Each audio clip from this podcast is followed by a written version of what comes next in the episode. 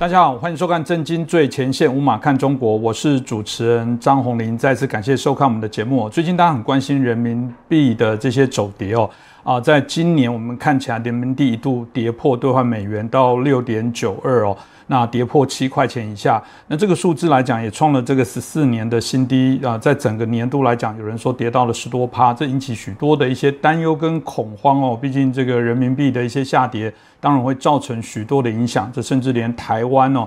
啊的这些台商可能都会受到一些冲击哦。所以大家很担心，到底人民币的一些走向，这个发展的策略到底会产生什么样的一些问题哦？另外，美国对于中国经济的制裁不断，也持续在做一些加温哦。那同样的，这也对台湾有许多的一些牵动。那这些合作的这些所谓的啊，台湾过往啊，对于中国大陆这些依赖，有没有可能在这部分啊做一些调整？到底台湾要走向南向，还是继续西向？我想可能是许多的一些朋友非常的一些关注哦。那最后，当包含十月十六号啊，中共的二十大就要召开。大家也很关心习近平接下来到底会如何做什么样的事情。我讲这一集非常的丰富精彩，如果你喜欢啊，记得锁定啊，好好的来收看我们今天的节目。那我们开心邀请到的是中国政治经济学家，也是旅美学者陈小龙博士。陈老师你好，主持人好，观众朋友们大家好。是一开始我想就请教一下老师哦，呃，我想刚刚提到了这个美国对中国的经济制裁的这个压力一直都没有停止过，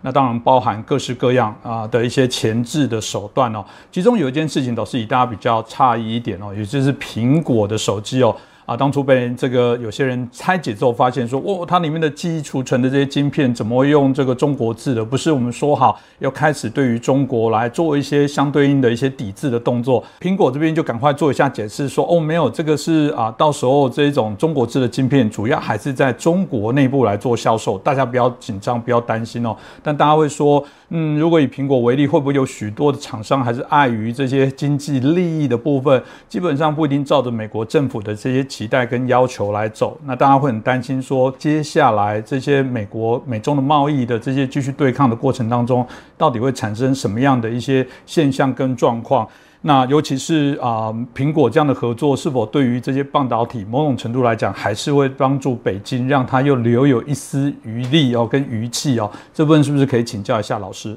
呃，就苹果公司而言啊，它计划当中使用的这个中国芯片啊，不管苹果将来是要销售在中国市场，还是在到美国来销售，那这样芯片呢，它对美国的国家安全呢，还不算是至关重要的。但是啊。这个跨国公司它不顾它母国的国家利益啊，其实就是经济全球化的一个必然现象。因为过去几十年来，跨国公司到海外投资一个重要的诱因就是可以为逃避母国的税收。那么目前呢，拜登当局的这个经济活动限制令啊，并没有对跨国公司的这种损害母国利益的行为加约束。过去创普倒是提过，但是也没有能够有效的执行。那么，拜登当局可能未来也不见得会这样做。那么，之所以拜登当局不会下重手去解决跨国公司损害美国利益这个问题啊，这个根本原因是说啊，它不只是行美国行政当局和跨国公司之间有种种的利益纠葛。那比方讲，美国大型互联网公司支持拜登，还有美国民主党，呃，对美国国内的言论呢，采取管制政策，就是互联网公司制定全国的管制政策。破坏言论自由，干扰新闻自由，那一直引起很多批评。但是拜登当局是视若罔闻的。那么另外一个原因就是，拜登当局支持并且奉行的是来自一股跨国财经势力的所谓全球大重置方针。这个方针本身就是要削弱各国的民主制度，要开放国界，要引发非法移民的大量移动。但目的呢，主要是要改变民主国家的政治结构和选民结构。同时，也保护大型跨国公司对国际事务和国际关系的介入。那么，不少大型跨国公司的老板自己就是大重置计划的参与者。呃，但而且呢，就是即便是在比较先进的晶片领域啊，台湾观众很熟悉的美国有一家跨国公司叫做英伟达，那么他也在抓紧时机向中共提供芯片。那这里面还要牵涉到台积电。就是台湾的经济日报有报道，就是英伟达近期啊对台积电下了一个叫做 Super Hot Runs，就是超级的一个急件的订单。那么希望说是赶在美国人工智能晶片管制的这个缓冲期是明年三月一号，要赶到明年三月一号之前，为中共提供两种已经预定的晶片订单。那么英伟达的做法是说，给台积电加价，然后用超级急件的方式提前完成原定明年交付的一部分产品。那么这批急单的数量大概是五千片晶片。交货期从原来的五到六个月压缩成两到三个月，所以它下个月底就是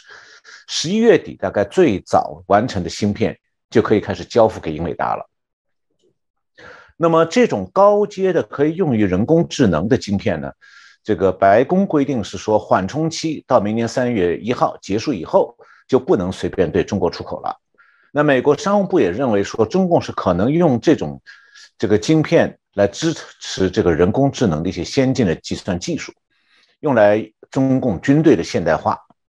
那么另外呢，就是美国还有一部分对高端晶片的出口缓冲期是延长到明年九月一号的，中共也还在抓紧时间抢进口。那么从这个例子可以看出来啊，即便白宫下的禁令，跨国企业还是在赶乘末班车。那么由此可见，跨国公司是只有被逼到迫不得已的时候，它才会被动的调整供应链。或者是改变它的出口对象，那虽然从公司角度去看，这种做法好像也无可厚非啊，但是跨国公司的这种做法呢，再度凸显出来现在的这个经济全球化格局啊，是如何与处于大对抗状态的大国冷战呢，如何的格格不入。当然了，随着中共继续对台湾施加压力，跨国公司面临的困境是早晚要出现的，美国将不得不进一步收紧与中国的经济往来。而且不会充分顾及跨国公司不愿意调整全球布局和利润来源的这种保守的想法。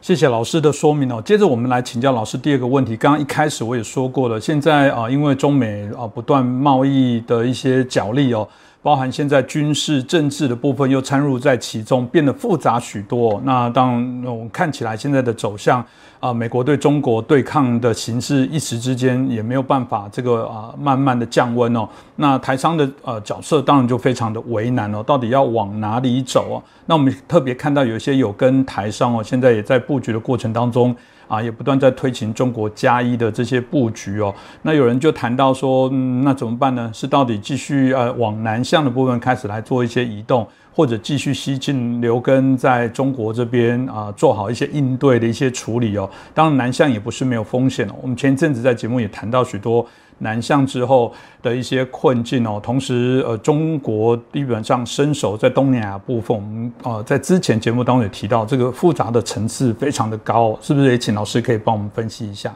台商啊，或者说台湾的企业台企，是在东亚地区，特别是在中国加入经济全球化当中最早的一个重要推手之一。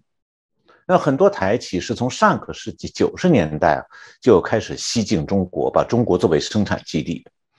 那么很多企业是帮助中国建立了零部件的供应链，那再加上台湾运过去的零部件，然后就面向北美市场出口。那么长期以来呢，台上是认为说这样的生产布局对企业最有利，而且希望这种格局长期就不要变。但是随着中共的经济实力增加，它也开始扩军备战，对外扩张了，首要的矛头就直指台湾。那这个时候，我们才发现说，经济全球化向红色大国延伸啊，它只会在一段时间内岁月静好，然后就会因为红色大国对外扩张，这个经济全球化的布局就会面临威胁。关于这一点，我们在前先面的前面的节目里曾经讲到过。呃，但是现在很多台商啊，为了保持企业在大陆的运营啊，除了顺从中共之外，他也试图与中共合作，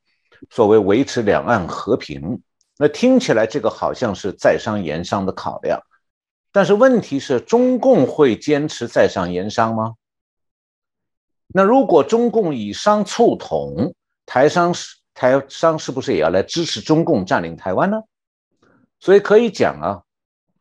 在商言商只是台商的一厢情愿，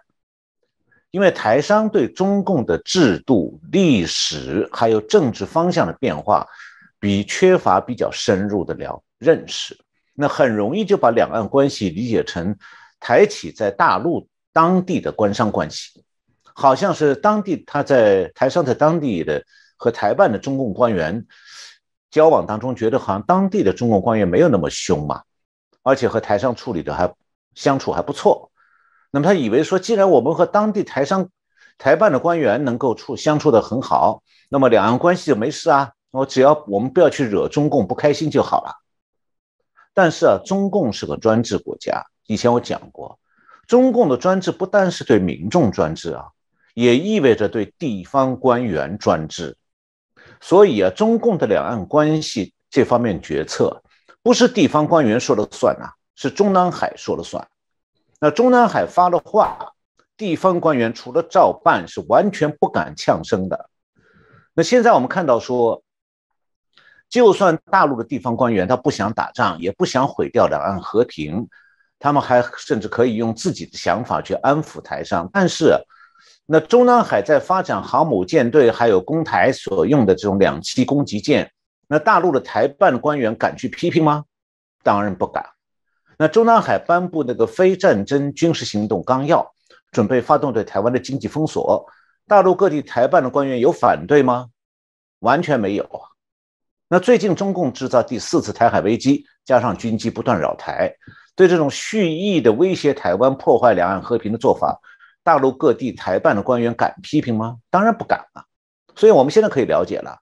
台商在大陆的经营完全不能真正影响两岸关系。那台商除了帮中共说话之外，如果他们想要保护台湾，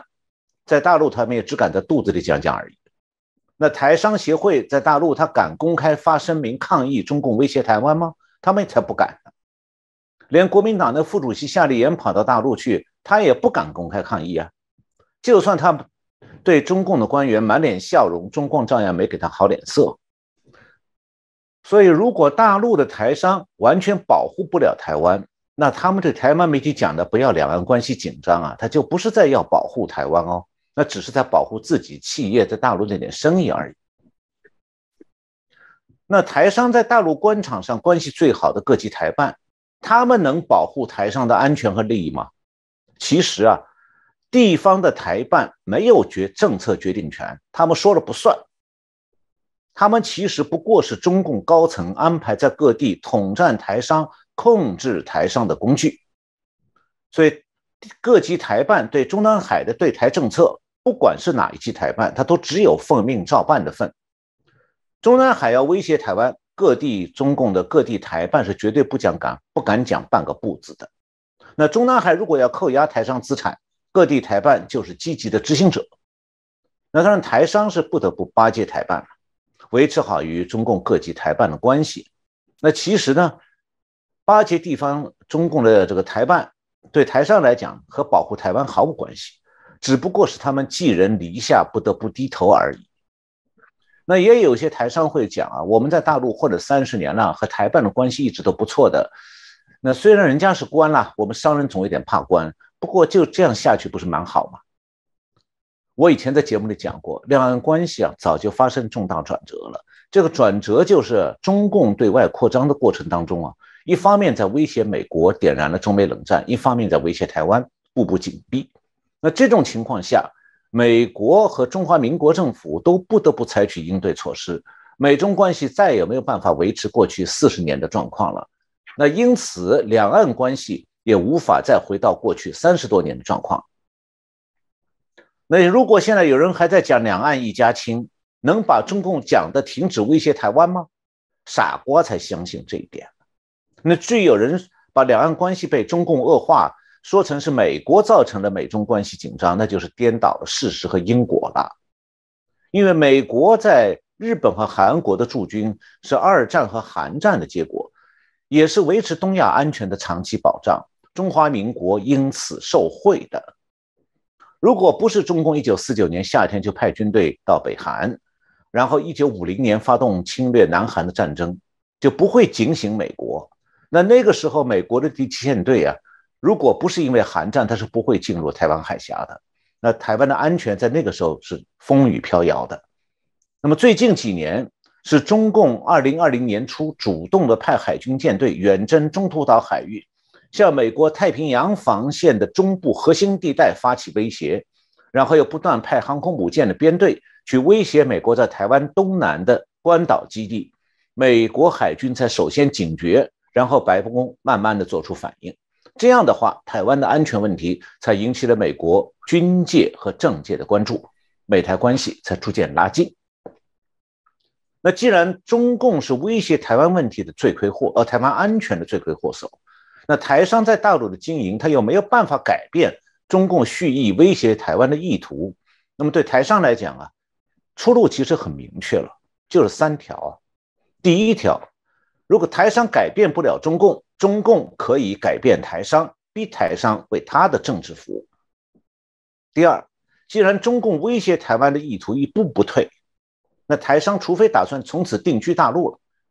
当这个中华人民共和国这个独裁政权的永久顺民，否则他就不得不考虑自己的退路。那第三就是台商如果只会生意中国化，就是只只能和中国做生意，到中国去办企业。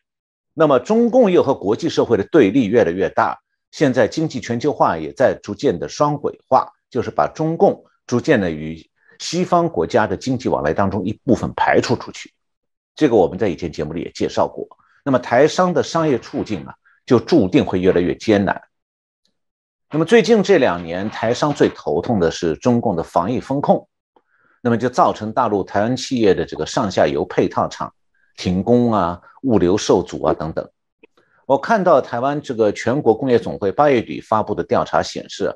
是百分之九十六，就是九十六，就是呃九十点六趴的台湾企业认为，他们的营运受到了中共这个疫情防控的影响。这种影响当中，包括说人员交通，还有货品物流都受阻了。那么百分之呃九十三趴的台湾企业有这种感受。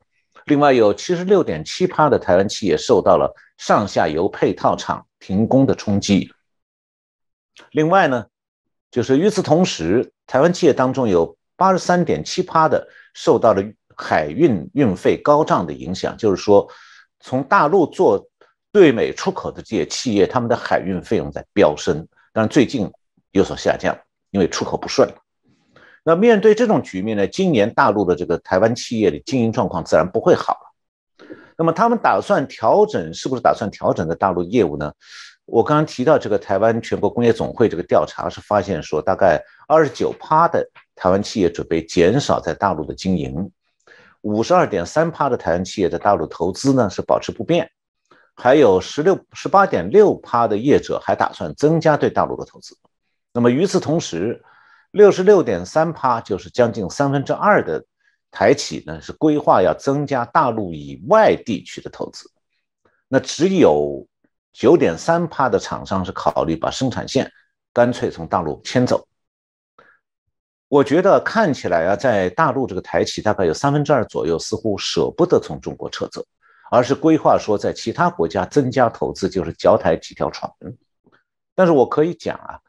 呃，台湾台商啊，可以不愿意面对台海的紧张状态，也可以拒绝理会经济全球化的双轨化趋势，继续死守大陆。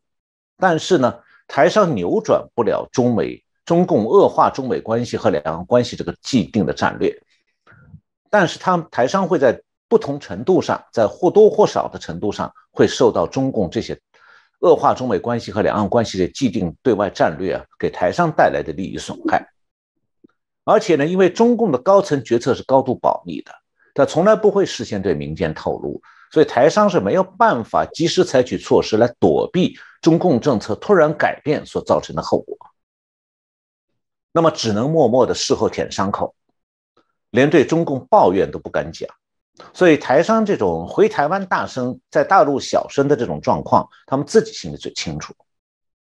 那么在台湾呢？呃，政府是提出投资的新南向政策，但是也也有很久了。应该讲这个政策呢是有前瞻性的，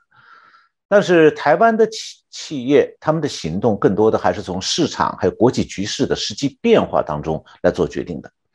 那最近有媒体报道说，实际上去年以来，由于中美关系被中共恶化的这个速度在逐渐加快，美国对中共威胁美国的经济手段开始反制，这就让台商深深的感受到风向变。这样的话，台商才真正的从去年开始重视南向投资。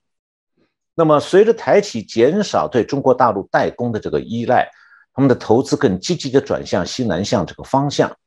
去年就是二零二一年，台湾对新南向投资的金额是爆炸性的成长，成长达到一百零六趴。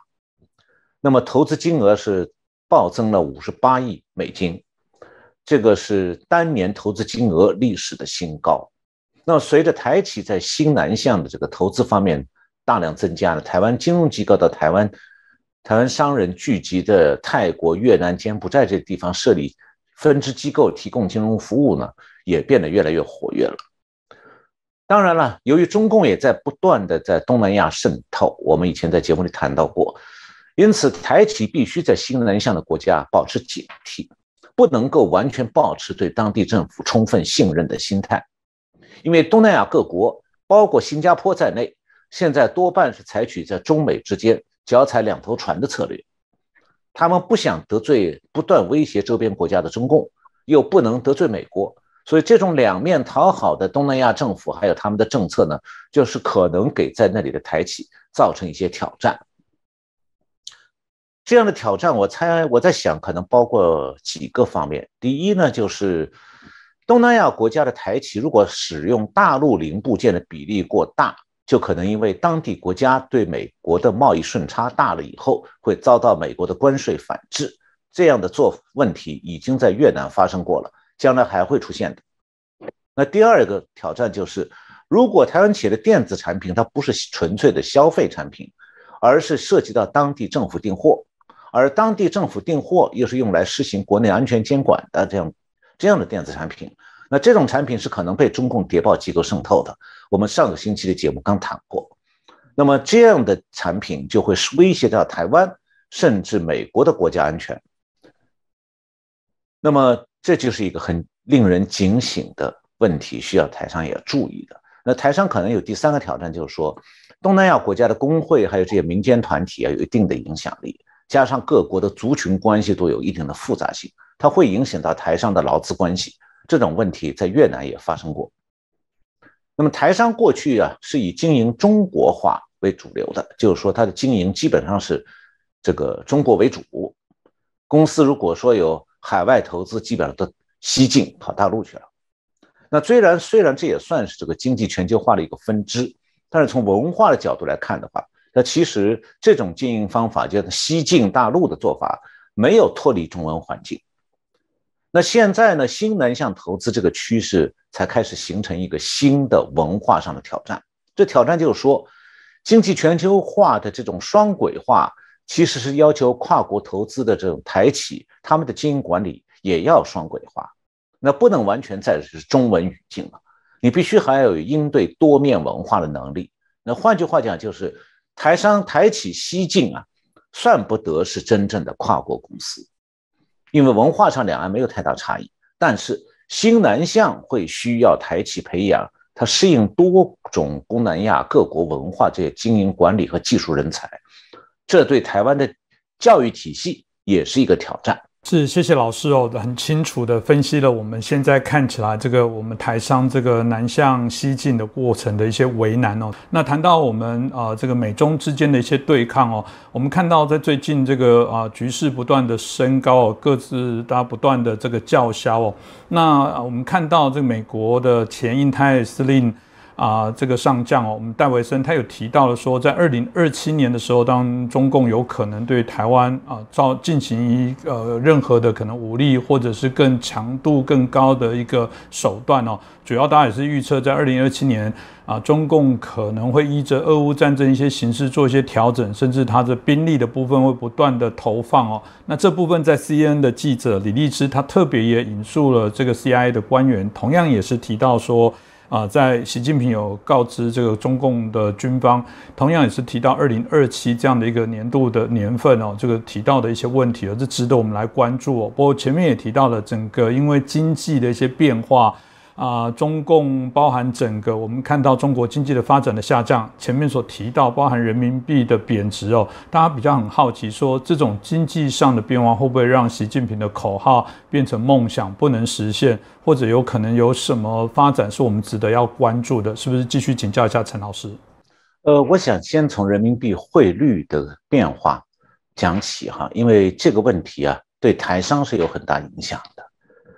因为台企在大陆经营的人工还有固定成本呢，是以人民币计算的，那么是它受的是大陆通货膨胀的影响，和人民币贬值呢关系不大。但是台企出口到大陆去的零部件还有原料是按美金计价的，那人民币贬值，台企出口大陆的部分就变贵了，而台企在大陆的利润，人民币贬值的幅度有多大，按美金计算的利润就缩水多少。那么人民币对美金的汇率呢？二零一一二年以前基本上是在七点八，就是一美金对七点八人民币，这个七点八上下浮波动的。那么二零一三年以来的十年当中，人民币的汇率一路升值，中间二零一五年有点贬值，然后再度升值，到二零二一年底，人民币升值已经到了六点五了。那么比十年前二零一二年的时候升值幅度达到百分之十五。这样的话呢，使台企按美金计算在大陆经营的利润啊，十年间也自动上涨了十五趴。但是今年以来，人民币的汇率重新走上了贬值通道。那今年九月二十九号是跌穿了七点二趴，呃，呃，不是七点二趴，就是跌穿了这个一美一美金兑七点二人民币。那么。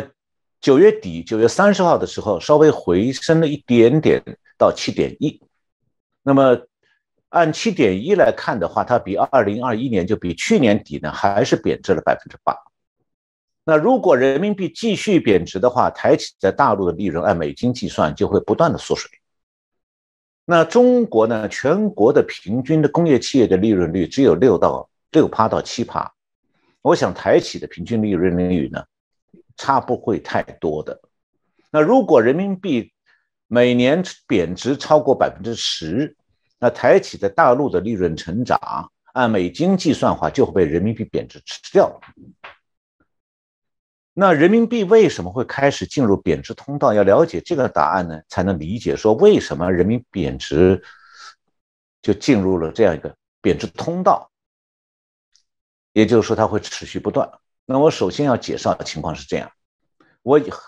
大概有一段时间很很早前吧，在节目里讲过，中共的外汇储备账面上好像有三万亿美金，这个外汇储备好是全球最多的，听起来很阔气，但是啊，这是一面啊，另外一面是中共的对外负债也是全球最多的，中共现在是刚才讲。外汇储备三万亿美金，它的外债是两万七千亿美金。此外，它还有三万四千亿美金的外商直接投资。那如果中共按期偿还所有外债，就是这外债只要一到期，它就偿还，再加上有十分之一的外商撤资，那中共这三万亿美金就用光了。所以，中共的外汇储备不但不宽裕，而且非常紧。那过去这一年来啊，中国一批房地产企业已经濒临破产，他们在海外发行的这个债美元美金债券呢也到期了，但是无法偿还，这就导致中共在海外他要借新债来还旧债这条路越来越难，他旧债的赖掉还还不起了。那么最近因为英美国家又通货膨胀呢相当严重，导致很多家庭没有没有力量去购买非必需的消费品，那就比方讲家具。那结果造成美国的零售业库存爆满，只好停止对中国这个世界工厂下单，或者是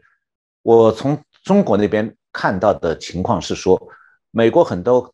大型的零售企业在对中国的订单上加了一个条款，叫做取货付款。这话什么什么意思？就里面有个名堂，就中国的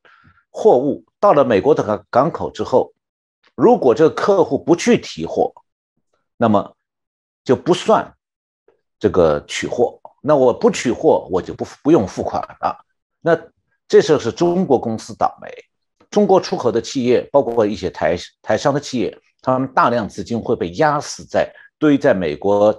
特别是洛杉矶长滩港的货柜箱里头了。他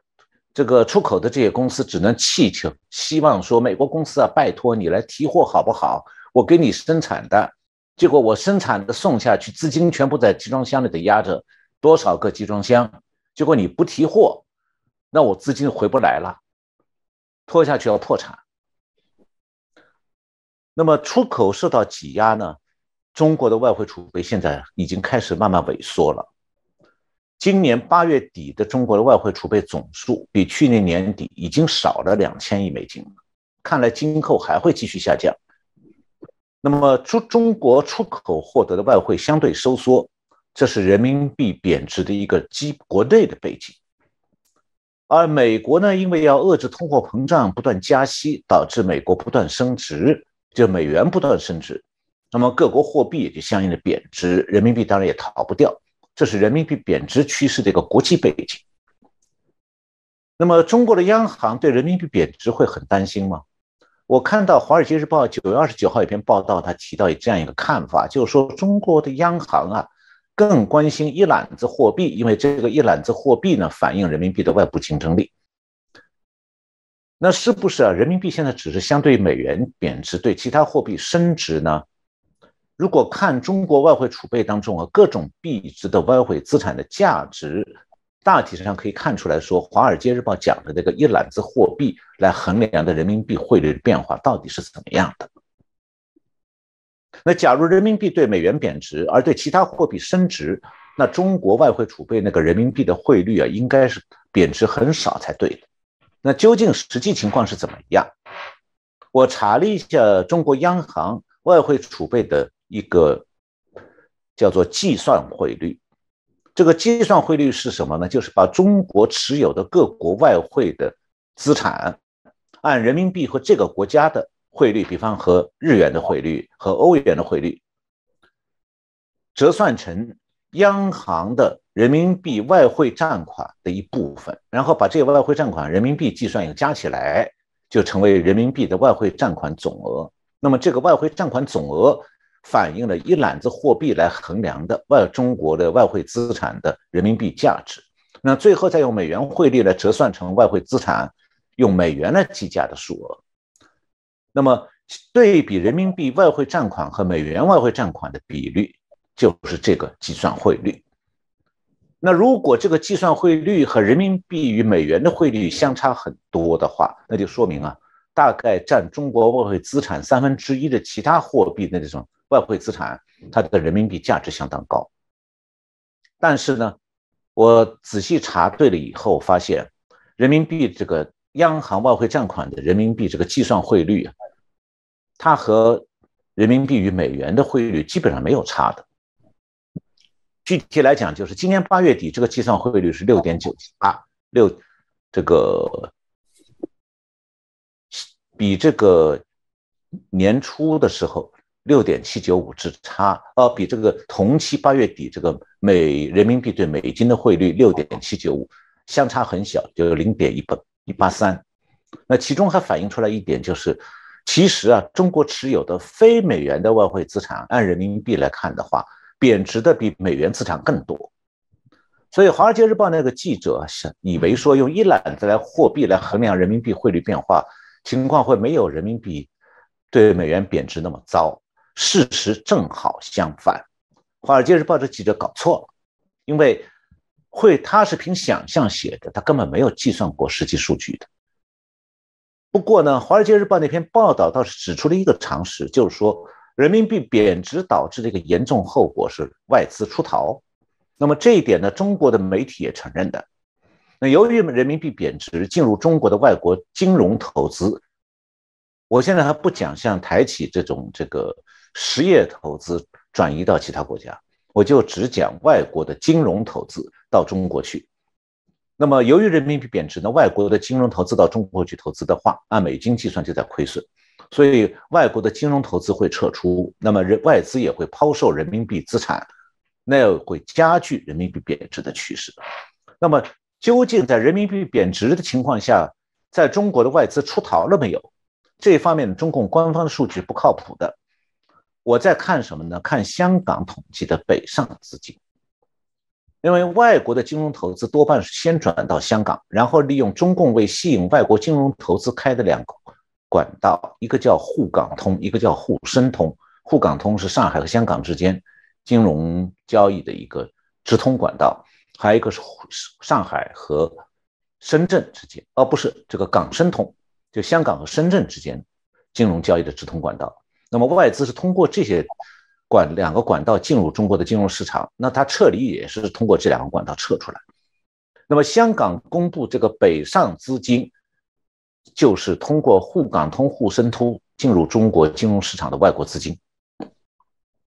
那我专门查了一下北上资金的流动态势，到今年九月二十三号为止，九月的北上资金净流入是负一百七十一亿。那么九月二十六号到九月三十号这一周，它的总额统计还没有出来。不过呢，看单日的资金流量，这五天内影响中国金融市场大盘的主力资金累计净流入是负八百二十六亿。当然，它小单净流入还是正值。那么刚才我讲到一个是九月的北上资金净流入是负一百七十一亿，然后最后五天的。主力资金净流入是负八百二十六亿，什么意思？就这个数值如果是负值，就表明说从香港北上大陆的资金少于从这个管道撤离的大陆的资金，就是说是资金在净撤、净外撤。那么如果这个数值不是负的，而是正的，那就是从香港北上大陆的外资这个正在大量进入。那么我刚才已经告诉大家了。这个北上资金流动态势是九月份一直是一种大流出的状态，就是外资的主力投资者确实是在撤离中国内地的金融投资。那么按照现在趋势来判断啊，人民币的贬值趋势会继续的。那么中国的外汇储备呢，这个还会持续的下降。那对习近平而言，这都是经济困境的信号。而经济困境呢，就会加剧中共的财政困境和银行困境。那连锁效应就是，中共扩军备战的资金来源会越来越困难。不要看中共现在还喊得很响，一切他能没有钱做下去，一切都还是问号。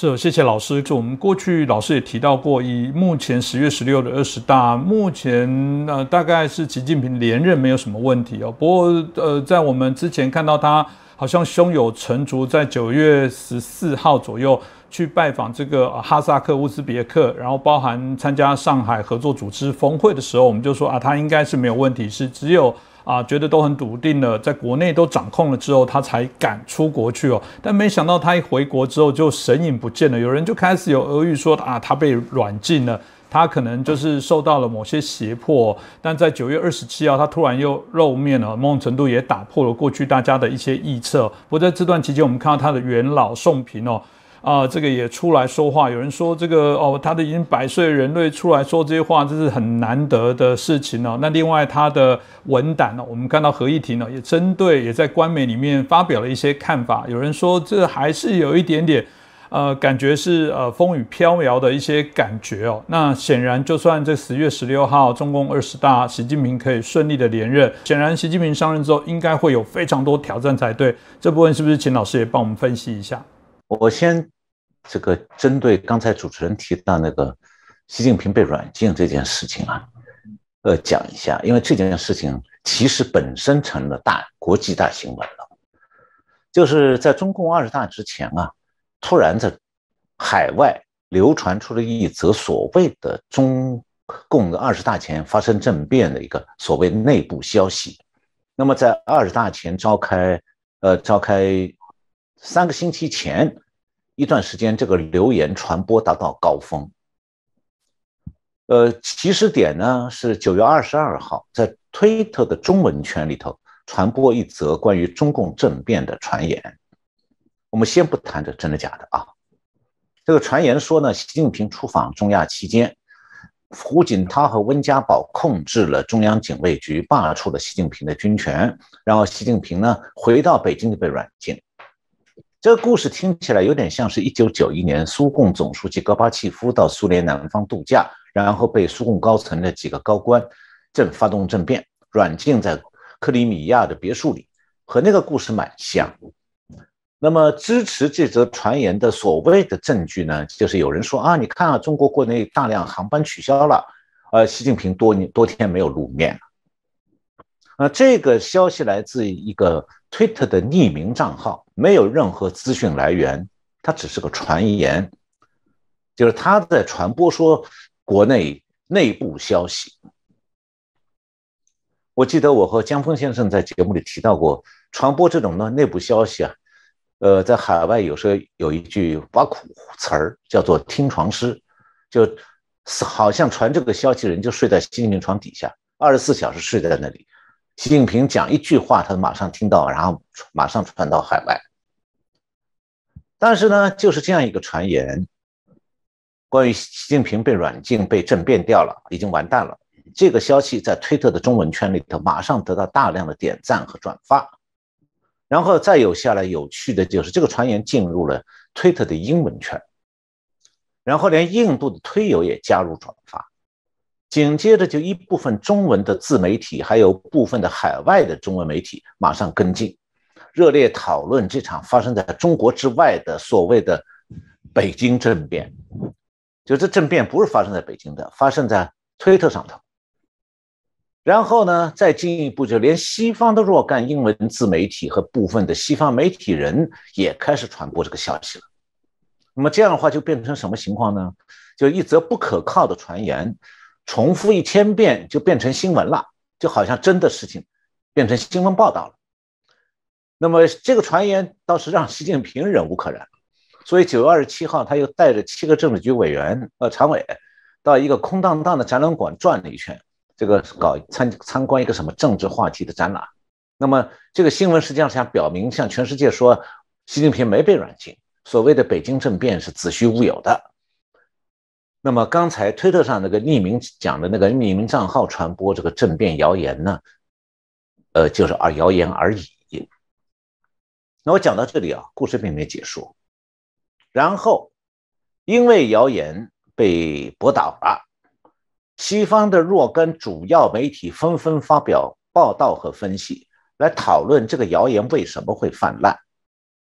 那首先是美国之音九月二十七号在美国东部时间呢发表分析文章，标题是“推特上的中国，中国政变，习近平遭软禁？”问号，中文留言引来质疑和抑郁。然后德国之声中网九月二十八号发表文章。标题是习近平现身北京，彻底打破软禁谣言。然后，法国国际广播电台九月二十九号又发表文章，谣传习近平遭软禁的背后。那同一天，德国还有一个左派绿党的媒体叫做 Die Tageszeitung，就是简称 Taz，就是日报，这是德国左派绿党的一个报纸。他也发了一篇文章，就是来自黑匣子的政变传闻，就是呃 p u s h e g e r u m s t aus der Black Box。那么我们看到啊，一则传言最终居然引起了这么大的国际反响，那么多国际媒体都来加入进来讨论分析他为什么传言。我想那个传谣言的编造者应该蛮得意了。不过呢，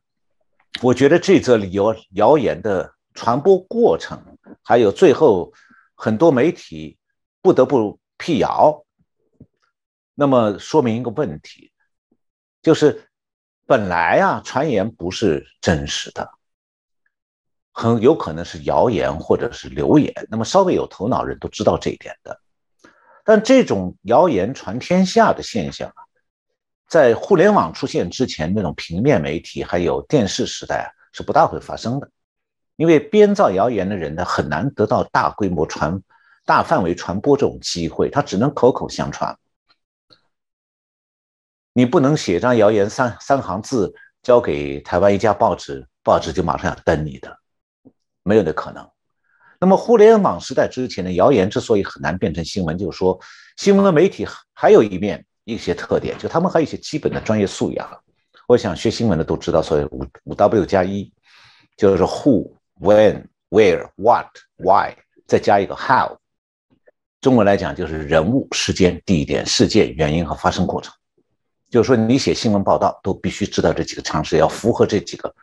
五个 W 加上一个 How。那么那个年代呢，美国的主流媒体的职业操守比今天也不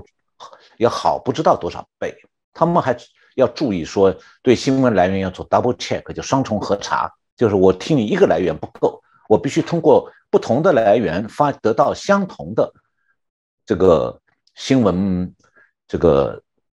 素材，我才能确认说这个资讯是可以报道的。再一个，就报道当中一定要平衡报道。那么，所以那个时候在互联网时代之前，记者写报道。编辑和总编对这种五到六加一这种基本要求是一定会把关的，但是呢，互联网时代变了，社交媒体是给大批的这个匿名用户创造了这个不用负责的发言机会，这样的话，谣言就难辨真假，传言容易流播，流言就变成新闻，这看起来好像很平常。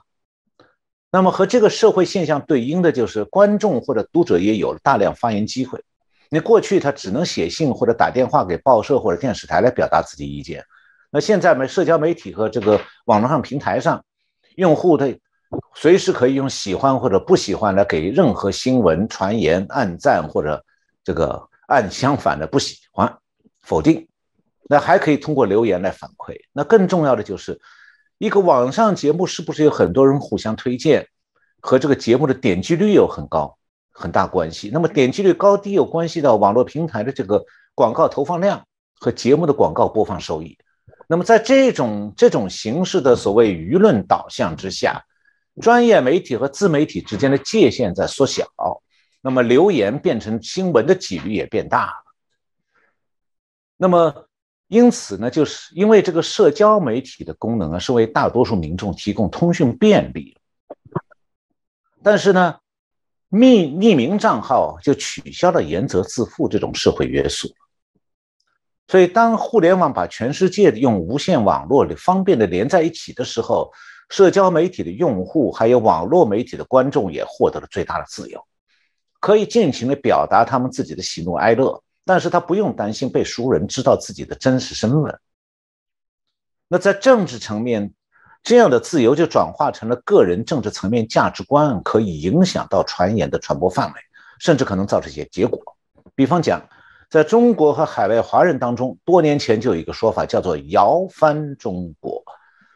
什么意思？这个“摇”不是摇动的“摇”，是谣言的“谣”，就是说我们用谣言推翻中共的制度。那么今天我们节目里谈到这个北京政变的谣言。大概就算是这个摇翻中国这种想法的最新版本。那摇翻中国呢？它的本意大概是说，就是我讨厌中共，但是我不敢去真做什么有效的推翻中共的事情，怎么办？我也没能力这样做，怎么办呢？那我就放点谣言嘛，骂骂，或者瞎编一些话。那我出出气就好，心里开心一下，那说不定让中共难受一下。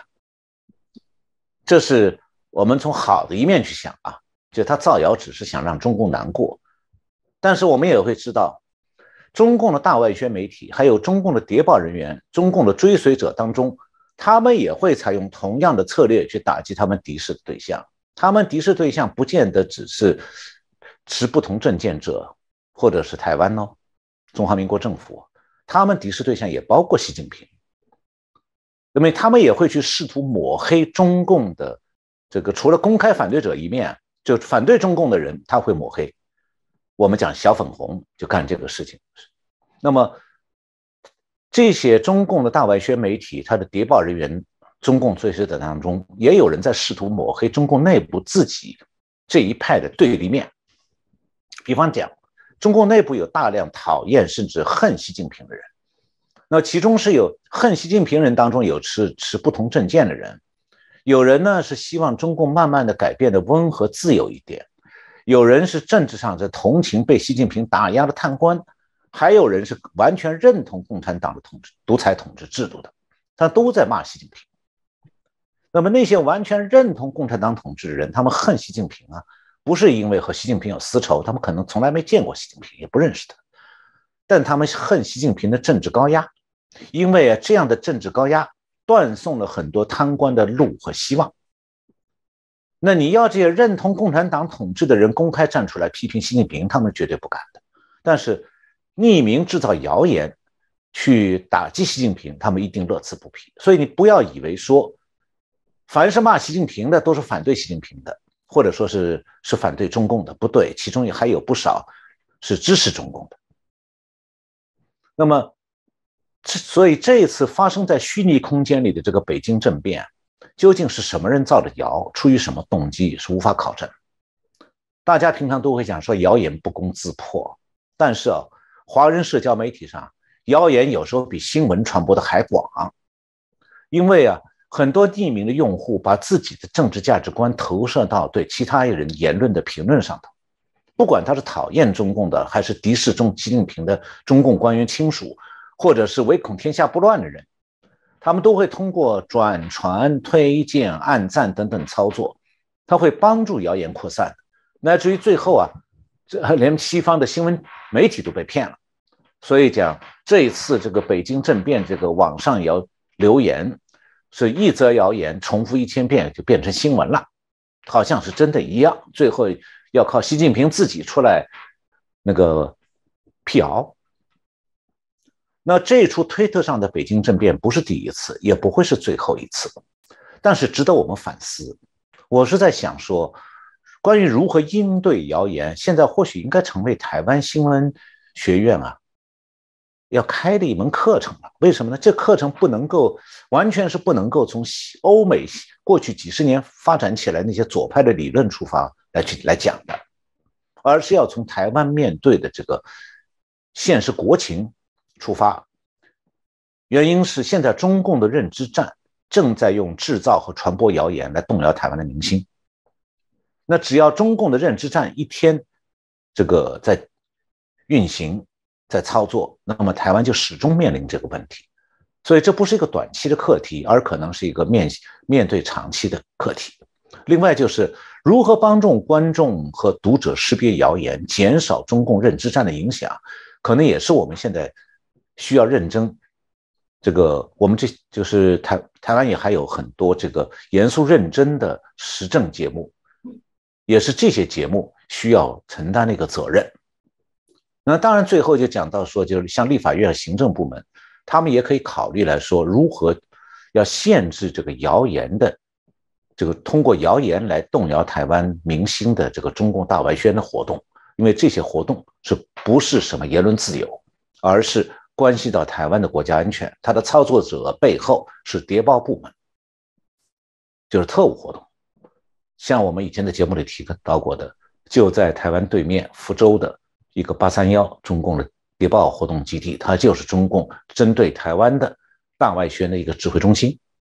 是，谢谢老师，很清楚的，尤其是在最后的时候提醒大家，认知战的部分对台湾的影响非常大，还是拜托大家，至少我们震惊最前线对我们自我的要求，我一直说，我们也许会有不同的价值，也许你现在在监看我们，也许你是想办法找我们刚刚的说辞漏洞，呃，这个哪一年讲错，没关系，都虚心受教。但至少在这过程当中，我们对我们自己的要求，我们的来宾都努力的，至少是把这些事实查核之后再做分享了。那当然有不对的，也欢迎大家都可以指正啊。所以特别谢谢我们陈老师哦。那陈老师过往的评论也一直被大家所称道，也就是都引经据典。也都很诚实的把这些资讯给大家，那我们都欢迎大家可以针对我们这些内容来提出一些不同的一些看法或者硬核，甚至愿意来转传，我们都非常的感谢哦。所以再次感谢陈老师，也感谢大家的收看支持哦。未来我想我们还是持续会扮演这些认知战过程当中错误讯息的更正者。